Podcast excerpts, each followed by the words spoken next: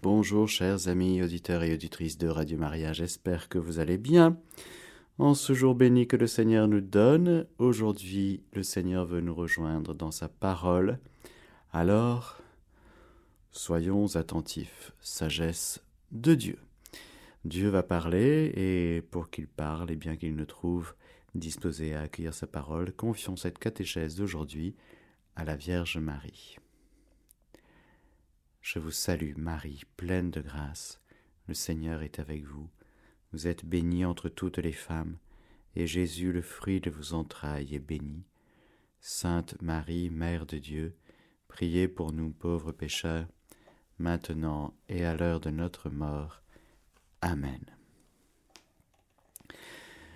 Chers amis, nous sommes en train de scruter un petit peu les Écritures et de creuser un petit peu cette belle réalité de notre foi et de notre espérance, le Seigneur vient dans la gloire. Bientôt, voici que je viens bientôt, dit-il. Ah, mes mille ans sont comme un jour. Et puis, certains diront, oh là là, à l'époque, à l'époque, à l'époque, on attendait Jésus dans la gloire, mais maintenant, hein Maintenant. Ah, maintenant. Eh bien justement, il nous faut peut-être être réveillés. Réveillés pour que justement nous nous mettions à nouveau à attendre. Nous allons parler aujourd'hui de ce que le Seigneur nous dit dans sa parole dans les évangiles. Veillez. Tenez-vous prêts. Priez en tout temps. Pourquoi? Parce que d'une part, nous ne savons pas le jour, le quand, quand est-ce que le Seigneur vient. Nous savons que ce jour sera lumineux. C'est un grand jour de lumière, et que tout homme comprendra dans son cœur que, justement, parce que quand le Fils de l'homme, il vient avec le signe, vient, il vient avec son signe, le signe du Fils de l'homme, c'est peut-être la croix. Tout le monde comprendra que c'est le Fils de l'homme. Alors, pour ceux qui ont besoin d'accéder au salut, cela, il leur sera offert cette possibilité d'accéder au salut en Jésus, car il n'y a pas de salut en dehors de Jésus, il n'y a pas d'autre nom que celui de Jésus, au ciel, sur terre et aux enfers, par lequel nous sommes sauvés. Amen. Alléluia. Et puis, pour ceux et celles qui sont déjà en Jésus, eh bien ce, jour lumineux, ce sera juste une occasion splendide, non seulement de nous laisser purifier, car nous avons vu que ce jour de la venue de Jésus dans la gloire, qui vient avec grande puissance et grande gloire, eh bien c'est assimilé à un jugement aussi, de fait. Et donc il faudra faire le tri entre ce qui est de Jésus et pas de Jésus en nous. Voilà. Ça va être un temps de conversion magnifique et cette venue de Jésus dans la gloire va ouvrir un kairos nouveau, une nouvelle étape, non pas dans la révélation divine, car celle-ci elle est close depuis la mort du dernier apôtre, mais dans l'histoire de l'humanité qui s'achemine vers... Vers quoi? Une catastrophe généralisée? Mais non, pas du tout. Ça, c'est pas biblique, ça, ça sont des films d'Hollywood et de je sais pas quoi. Le, le train dans lequel est l'humanité, c'est la christification, la divinisation.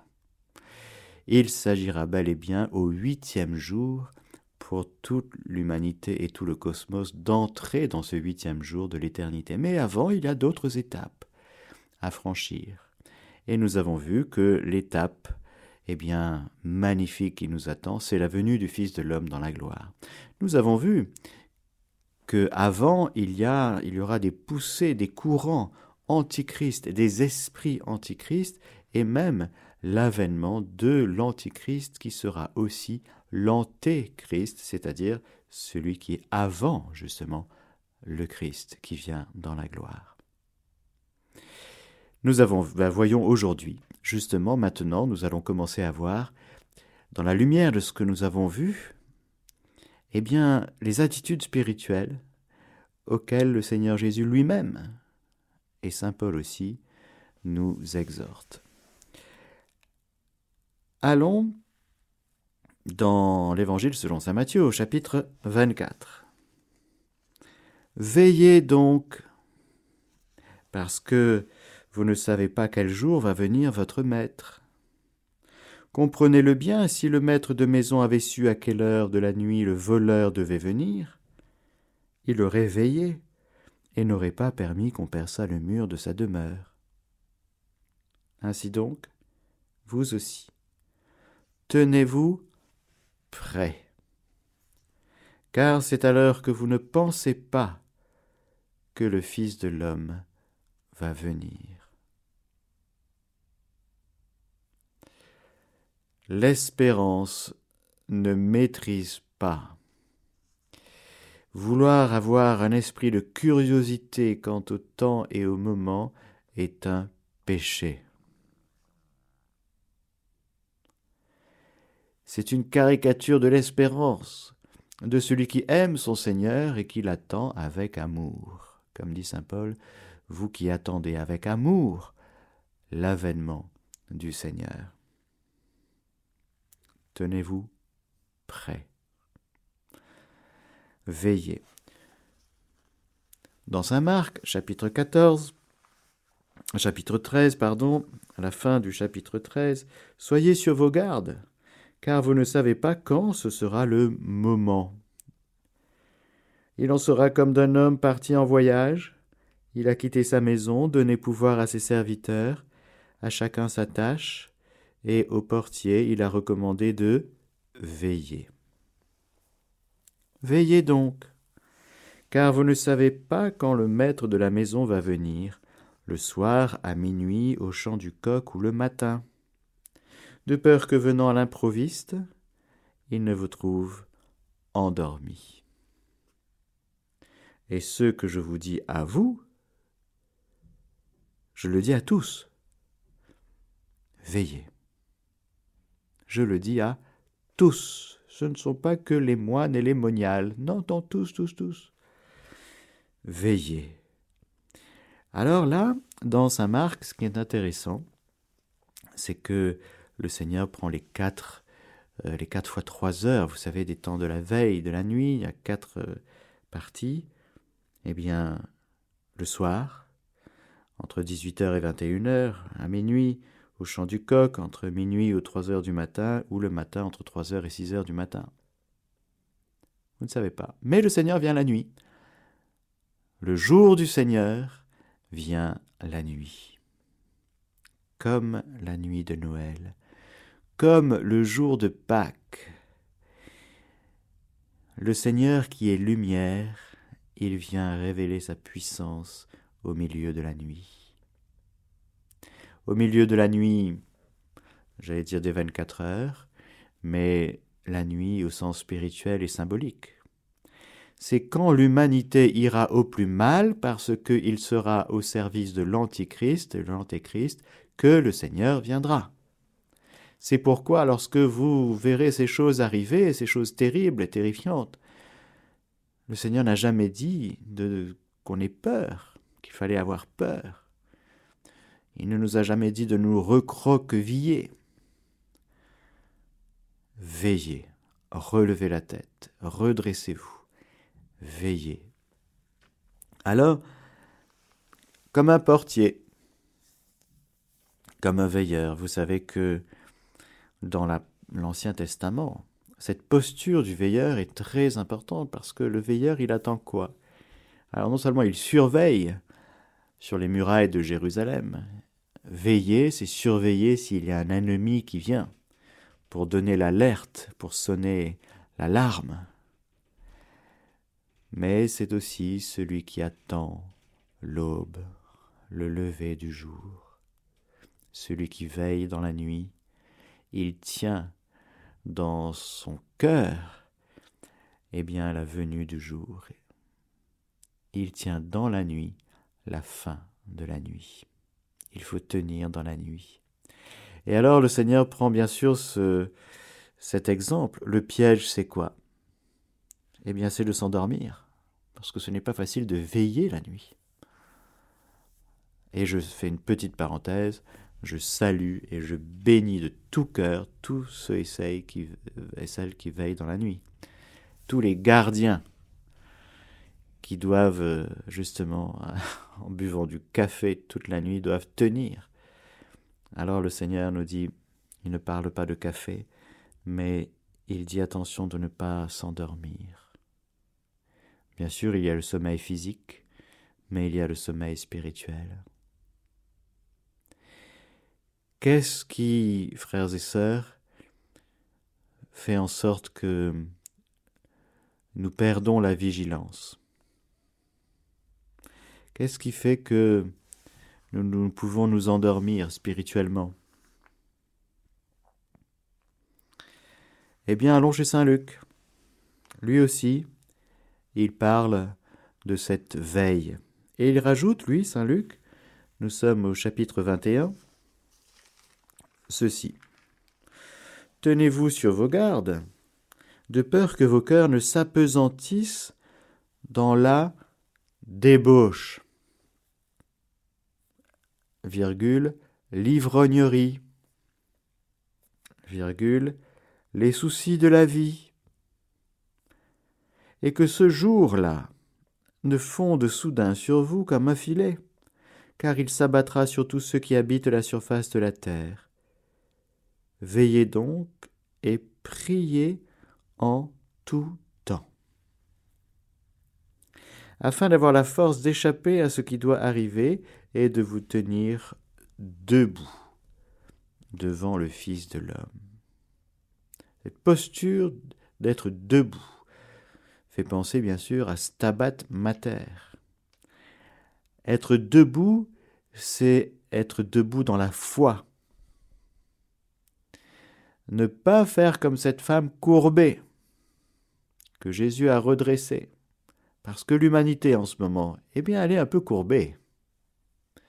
Et c'est le Seigneur, par la vigueur de son amour, de son regard et de son bras, qui nous redresse. Il redresse les accablés. Quand on est accablé, on est courbé.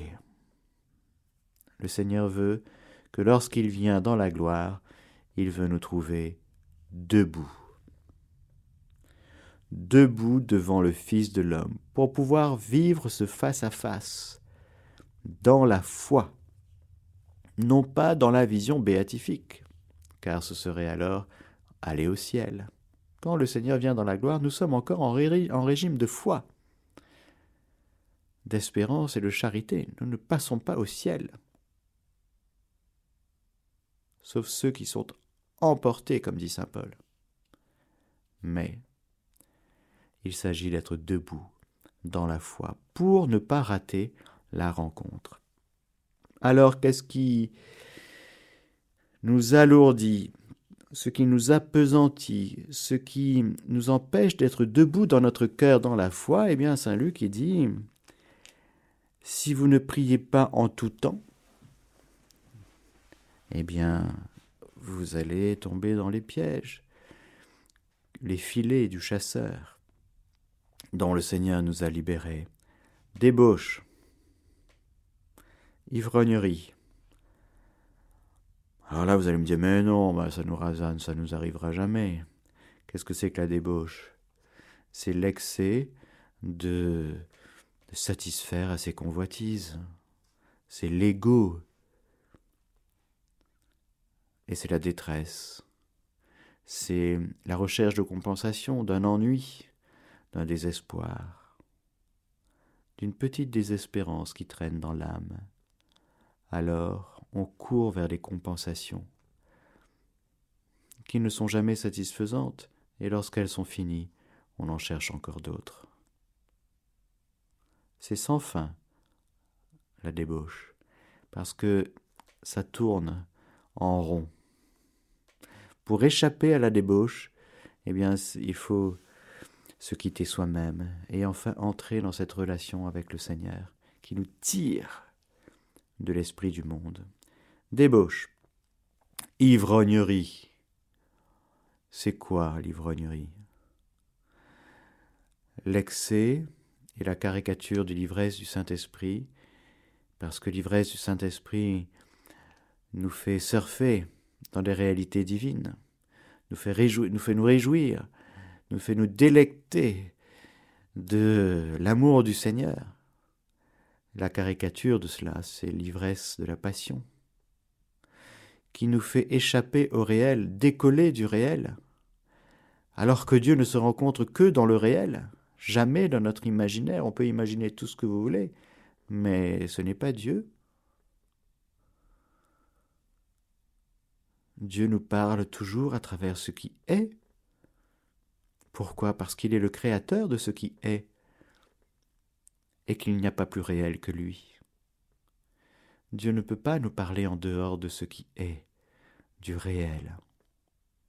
L'ivrognerie, c'est quand on quitte le réel pour entrer dans un, un espèce d'état second, imaginaire, qui nous fait penser et qui nous fait vivre des sensations, mais qui nous fait quitter le réel. Attention au délire mystique. Attention à confondre l'imaginaire et le réel dans notre vie.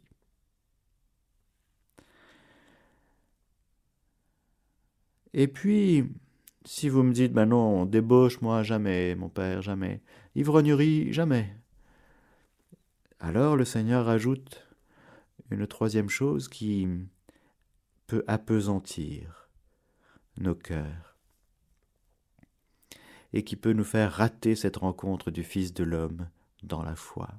C'est les soucis de la vie. Oh vous en avez? Nous en avons. Nous en avons tous, frères et sœurs.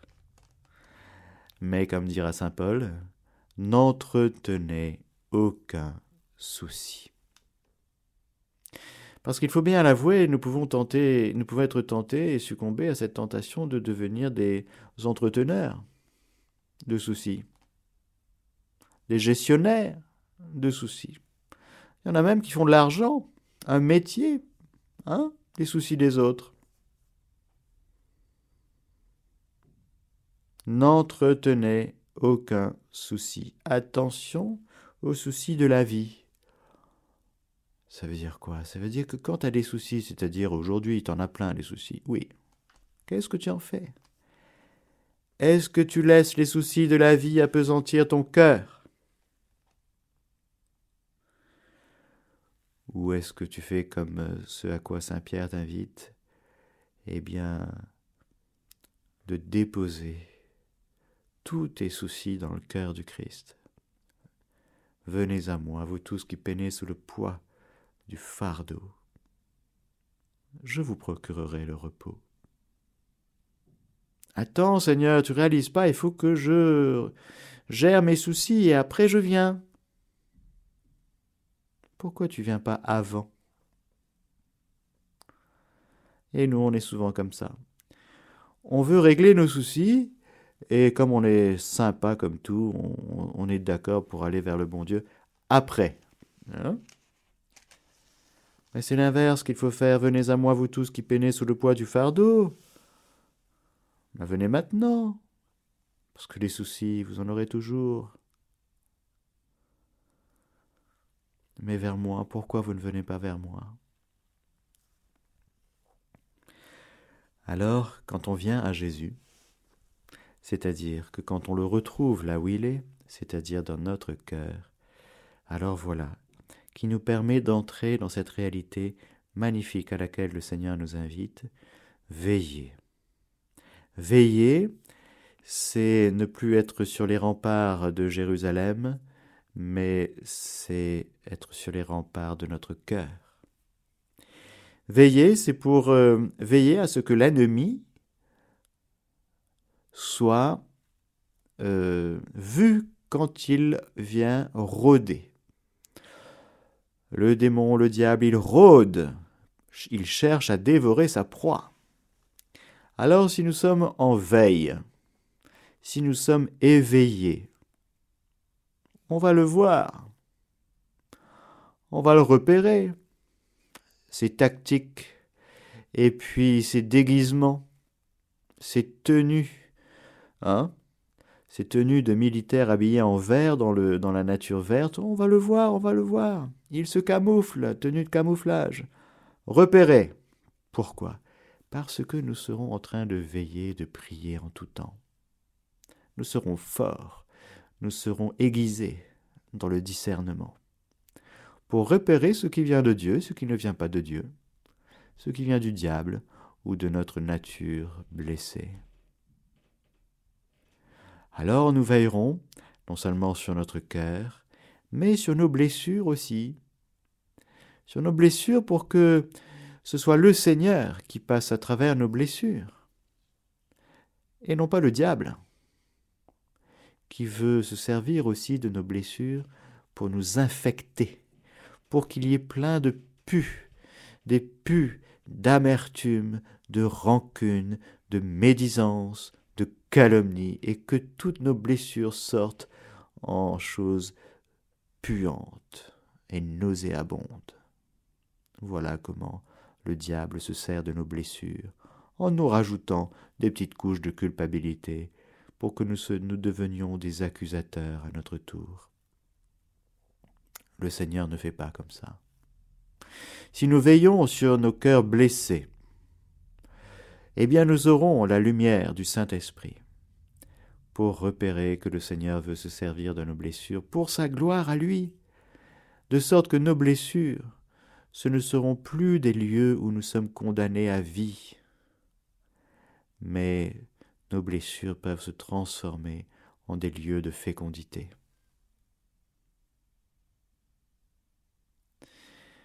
Pour ne pas rentrer dans le découragement, et ne pas nous endormir de tristesse, comme les disciples à Gethsemane. Alors que le Seigneur avait demandé Venez prier avec moi une heure. Ils se sont endormis de tristesse.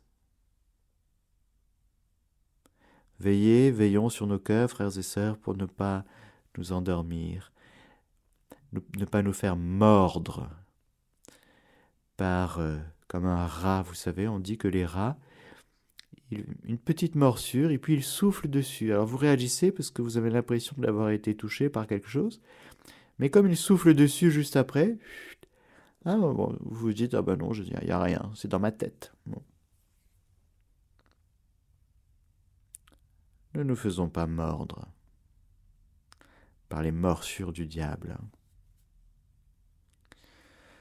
mais soyons attentifs à notre cœur, là où est le Seigneur. Veillez et priez, ça va tellement bien ensemble. Parce que de fait, veillez et priez, c'est pour nous garder attentifs à la présence de Jésus, présence de l'Esprit Saint, présence de la Trinité, présence de toute la cour céleste dans notre cœur, pour nous garder dociles au Saint-Esprit, pour nous garder, j'allais dire, attentifs. Déjà dans l'Ancien Testament, dans l'Écriture, veille sur ton cœur. C'est de là que sortent des trésors. Alors Jésus nous dira que dans le cœur, il y a toutes sortes de souillures qui sortent du cœur, mais du très fond du cœur. Là, il n'y a que des merveilles parce que le Seigneur est au plus profond de notre cœur. Alors, pour terminer, je voudrais faire un petit tour du côté, revenir dans Saint Matthieu chapitre 24, où le Seigneur continue et il va nous donner des exemples. Quel est donc le serviteur fidèle et avisé que le Maître a établi sur les gens de sa maison pour leur donner la nourriture en temps voulu? Heureux ce serviteur que son maître, en arrivant, trouvera occupé de la sorte. En vérité, je vous le dis, il l'établira sur tous ses biens. Mais si ce mauvais serviteur dit en son cœur Mon maître tarde, et qu'il se mette à frapper ses compagnons, à manger et à boire en compagnie des ivrognes, le maître de ce serviteur arrivera au jour qu'il n'attend pas, et à l'heure qu'il ne connaît pas. Il le retranchera et lui assignera sa part parmi les hypocrites. Là seront les pleurs et les grincements de dents. L'hypocrite, c'est celui qui sait, mais ne fait pas. Ils disent et ne font pas, dira Jésus des pharisiens hypocrites. Ah, pour avoir un savoir théologique, un savoir religieux, un savoir des Écritures, ils l'ont le savoir. Et leur enseignement sur la chair de Moïse, c'est pas faux, vous savez. Faites ce qu'ils disent, mais ne faites pas ce qu'ils font, parce qu'ils disent et ne font pas. Ils sont hypocrites. L'hypocrite, il sait que Jésus vient dans la gloire. Frères et sœurs, chrétiens, catholiques, orthodoxes, protestants, nous tous les chrétiens, nous savons, non? Que Jésus vient dans sa gloire. Pourquoi nous ne veillons pas et ne prions pas? Parce que nous sommes tentés par la vie du monde et c'est tellement génial de prendre de prendre part au plaisir du monde.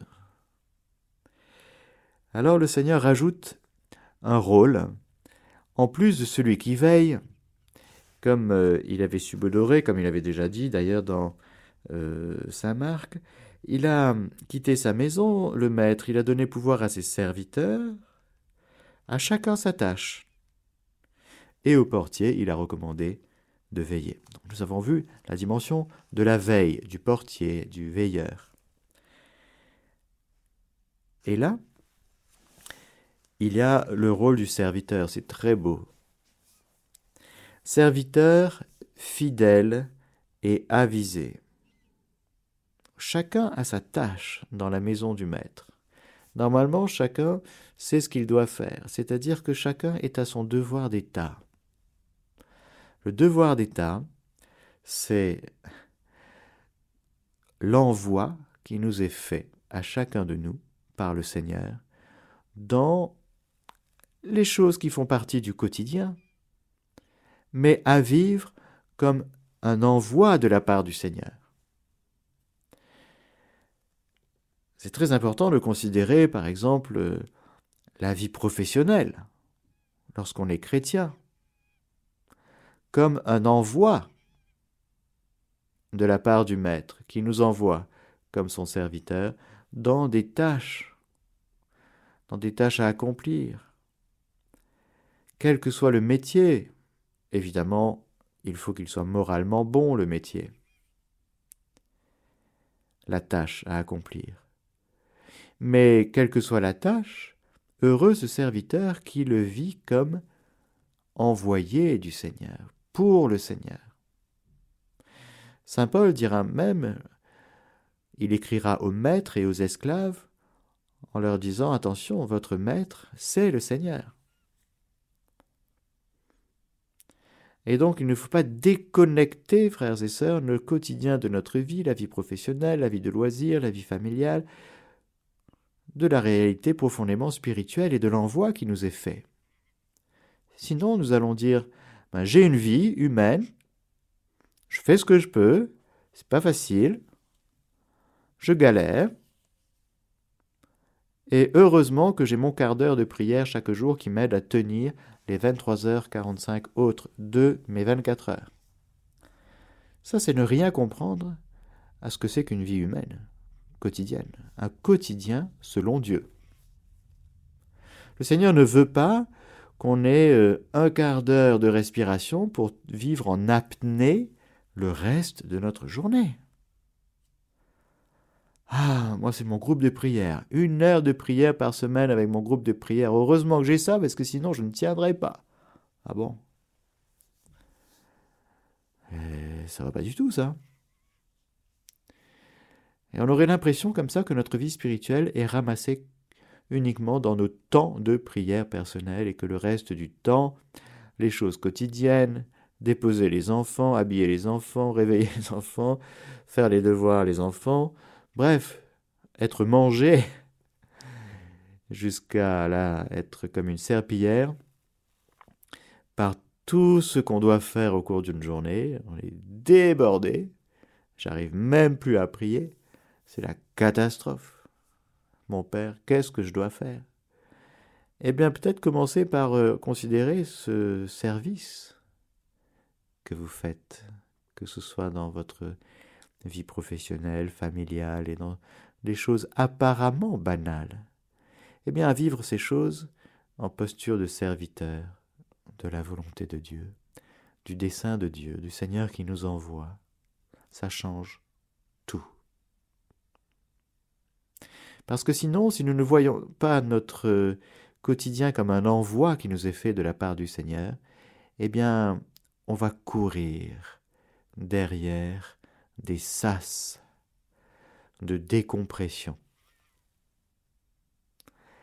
C'est une profonde erreur de départ, d'appréciation. Car encore une fois, on est matérialiste ou spiritualiste, c'est-à-dire c'est la même chose, c'est-à-dire qu'on sépare le spirituel et le matériel. On se dit j'ai ma vie matérielle, je fais comme je peux avec l'aide du Seigneur, mais heureusement que j'ai une vie spirituelle de temps en temps, ça m'aide à vivre la vie matérielle le reste du temps. C'est faux. Ce n'est pas comme ça. Les 24 heures que nous avons, c'est pour apprendre l'unification de notre vie. Nous sommes corps, âme, esprit, et bien sûr qu'il faut prier. Et bien sûr qu'il ne faut pas essayer d'échapper à nos tâches, d'échapper à l'envoi qui nous est fait, au devoir d'État. Parce qu'encore une fois, la tentation, ben, du coup, c'est d'échapper, c'est de fuir pour retrouver le Seigneur. Mais le Seigneur nous attend dans notre devoir d'État. Il dit Pourquoi tu fuis? C'est là que je veux te rencontrer. Et je veux te rencontrer comme ce serviteur fidèle et avisé que le Maître a établi sur les gens de sa maison pour leur donner la nourriture en temps voulu. C'est-à-dire que quand tu fais ce que tu as à faire, en vivant en repos dans ton cœur parce que tu te sais aimer, tu te crois aimé, et en plus tu te crois envoyé, oui, tu vis dans la foi comme envoyé, là où tu es dans le milieu professionnel qui est le tien, dans telle ou telle tâche que tu aimes ou que tu n'aimes pas, peu importe. Mais si tu vis ta vie en envoyé, tu vas voir, tu vas être attentif, tu vas veiller à être fidèle et avisé. Fidèle, c'est-à-dire fidèle, fides, foi, c'est-à-dire tu seras attentif à vivre ce qui t'est demandé dans la foi. Il n'y aura donc pas plus cette tension en te disant je vais essayer de retrouver un peu de vie de foi en dehors de mon quotidien. Non, c'est dans ton quotidien très concret que le Seigneur t'attend. Et apprends la fidélité au cœur de cet aspect très concret d'un quotidien fait de tellement de petits détails. Le Seigneur est dans le réel, encore une fois. Il n'est pas dans l'imaginaire. Ne fuis pas le réel. L'imaginaire, il est toujours agréable, selon qu'on soit pessimiste ou, plutôt positif. Hein si on est positif, on, dit, on se fabrique un petit monde bleu, tout va bien, pas de souffrance, tout le monde est gentil, et nous aussi. Mais celui qui est un peu angoissé, euh, il va dans des imaginaires terrifiants. C'est l'imaginaire. Ce n'est pas réel. Vis dans le réel. Reviens au réel. C'est là que Dieu t'attend. Serviteur fidèle. Oui, il nous faut apprendre la fidélité parce que le Seigneur aime nous voir grandir dans le. À nous qui sommes de cette génération qui voulons tout changer tout de suite pour faire euh, tout le temps euh, quelque chose de nouveau qui n'est pas enraciné. Nous sommes dans la crise de l'enracinement quand même. le Seigneur aime nous enraciner dans le temps. Le Seigneur aime le temps. Il est à la fois celui qui est tout présent dans l'instant présent, mais qui a créé le temps pour que les petites créatures que nous sommes, nous puissions nous déplier avec rythme, avec euh, les différentes saisons, avec les différents aléas, les différentes adaptations, les changements, mais qu'au cœur de tout cela, nous puissions nous enraciner dans sa vie, à lui. Autrement dit, dans ce lien à lui, au cœur d'un quotidien, au cœur des Eucharisties dominicales ou quotidiennes, au cœur de la pratique des sacrements de la prière quotidienne, oui, frères et sœurs, le Seigneur veut nous enraciner. Serviteur fidèle et avisé. Heureux ce serviteur que son maître en arrivant trouvera occupé de la sorte, c'est-à-dire en posture de serviteur, c'est-à-dire que il n'est pas là en train de s'occuper de lui-même, le serviteur, mais le maître l'a établi sur les gens de sa maison pour leur donner la nourriture en temps voulu. Il faut bien comprendre, frères et sœurs, que si nous sommes sur la terre, ce n'est pas que pour nous, pas du tout. Déjà, nous sommes un cadeau pour les autres, n'est-ce pas? Petite piqûre de rappel, hein, ça fait du bien. Mais que nous sommes là pour euh, servir, pour servir les autres, donner sa nourriture aux gens de la maisonnée qui ne nous appartient pas, c'est la maisonnée du maître mais veillez à ce que tout le monde ait ce qu'il faut en temps voulu. C'est une très belle posture, un très beau poste, si vous voulez, un très beau rôle, une très belle mission. Donner à manger, nourrir, faire en sorte que les gens de la maisonnée aient ce qu'il faut. L'intendant, majordome, alors voilà, sur cette euh, posture à laquelle le Seigneur nous invite aujourd'hui, soyons attentifs. On l'a vu, veillez, priez, soyons attentifs à ne pas nous laisser appesantir par plein de choses, et soyons attentifs à vivre notre vie d'aujourd'hui en posture de service. Je suis là pour que le Seigneur puisse accomplir sa volonté à travers moi. C'est cela le grand service. Le grand service de Dieu, c'est de dire Seigneur, me voici, Seigneur, pour faire ta volonté. Me voici, Seigneur, fais de moi ce que tu veux, comme tu veux, autant que tu veux, pour que ce soit surtout ta volonté qui s'accomplisse dans ma vie, pas la mienne, parce que la mienne, ben, elle est forcément impure, entachée, compromise avec des intérêts euh, égocentrés. Je ne pense qu'à moi, moi, mon ego. Mets-toi au service, sors de toi-même, pour que tu réalises qu'en étant serviteur et qu'en étant majordome, c'est-à-dire en regardant bien et en faisant ce qu'il faut pour que les autres aient ce qu'il faut, eh bien non seulement toi tu vas grandir, mais tu vas faire grandir les autres. Tu auras une autorité sur les autres, c'est-à-dire une autorité, c'est pour euh, euh, déverser de la bonté qui fait grandir les autres. Pour que les autres, en recevant de toi la nourriture qu'ils attendent et dont ils ont besoin, puissent eux aussi grandir et se mettre au service. Voilà la belle réalité du royaume de Dieu, et voilà la belle réalité à laquelle le Seigneur nous invite aujourd'hui. Veillons prions, soyons attentifs à notre cœur et servons. Amen. Alléluia. Que le Seigneur vous bénisse et vous garde, le Père, le Fils et le Saint-Esprit. Amen. Chers auditeurs de Radio Maria, c'était la catéchèse du Père Mathieu que vous pouvez réécouter en podcast sur notre site internet www.radiomaria.fr.